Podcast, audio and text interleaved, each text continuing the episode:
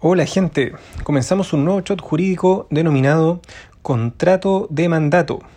Recuerden que como sustento teórico utilizamos el libro de los profesores Troncoso y Álvarez, Contratos. Para hablar del mandato, primero tenemos que ir al artículo 2116. Este artículo dice lo siguiente. El mandato es un contrato en que una persona confía la gestión de uno o más negocios a otra, que se hace cargo de ellos por cuenta y riesgo de la primera. La persona que confiere el encargo se llama comitente o mandante y la que lo acepta apoderado, procurador y en general mandatario. De esta definición que acabamos de leer podemos desprender lo siguiente. En primer lugar, el mandato es un contrato. En segundo lugar, es un contrato de confianza. En tercer lugar, su objeto consiste en la gestión de uno o más negocios. Cuarto, la gestión se realiza por cuenta y riesgo del mandante. Y por lo general, todos los actos jurídicos pueden realizarse por medio de mandatario, siendo un ejemplo de ello incluso el matrimonio, ¿ya? que aparece en el artículo 103 del Código Civil. Como generalmente ocurre en, en materia civil, existen excepciones, por ejemplo, el testamento pero por regla general todos los actos jurídicos pueden realizarse. Mandato y representación. Por regla general, el mandatario es representante del mandante. Los efectos del contrato que aquel celebra se producen para el mandante y no para el mandatario. Sin embargo, esta característica del mandato, el que lleva envuelta la representación, no es esencial, porque un mandatario puede contratar a nombre propio y no a nombre del mandante, conforme lo autoriza el artículo 2151, que dice así.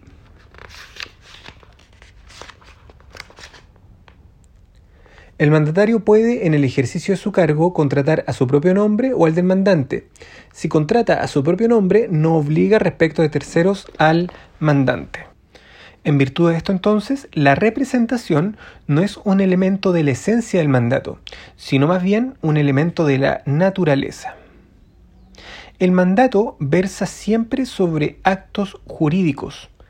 Esto quiere decir que el mandato no puede referirse a actos materiales, puesto que la idea de la representación como elemento de la naturaleza es que eh, debe, debe recaer siempre sobre actos jurídicos. Respecto a las características del contrato de mandato, en primer lugar puede ser gratuito o remunerado. Artículo 2117. Dice, el mandato puede ser gratuito o remunerado. Nada más. no, la remuneración llamada honorario es determinada por convención de las partes, antes o después del contrato, por la ley, la costumbre o el juez.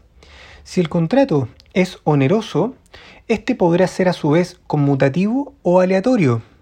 Será conmutativo si la remuneración se pacta sin consideración al éxito o fracaso del negocio encomendado. En cambio, será aleatorio si el derecho a la remuneración solo existe para el mandatario en el evento de tener éxito en la gestión encargada. Una segunda característica es que puede ser unilateral o bilateral.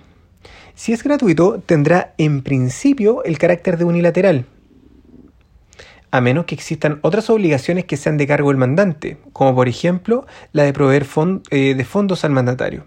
Si es remunerado, será necesariamente bilateral. En tercer lugar, el mandato es un contrato principal ya que subsiste por sí mismo.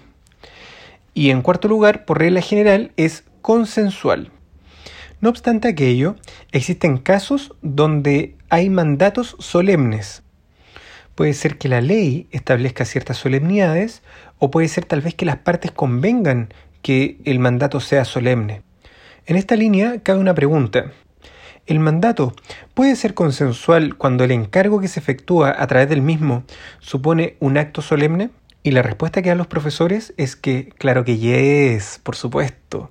Por el mandato solo se encarga el negocio y la voluntad para la celebración de este último se manifiesta en el acto encargado y solo allí es exigible la solemnidad. La voluntad que contrata es la del mandatario y es esta voluntad la que debe manifestarse en forma solemne y no la voluntad del mandante, quien puede hacerlo en forma consensual. Como última característica, quinta, el mandato es un contrato de confianza. El artículo 2116 en su definición dice es un contrato en que una persona confía la gestión de uno o más negocios. En ese sentido estamos frente a un contrato intuito persona, que, estos tipos de contratos eh, se celebran en consideración del individuo como causal principal y determinante del mandato. Con esto damos por terminada esta primera, primera parte del mandato. Les mando un abrazo y nos vemos en un próximo show. ¡Chao!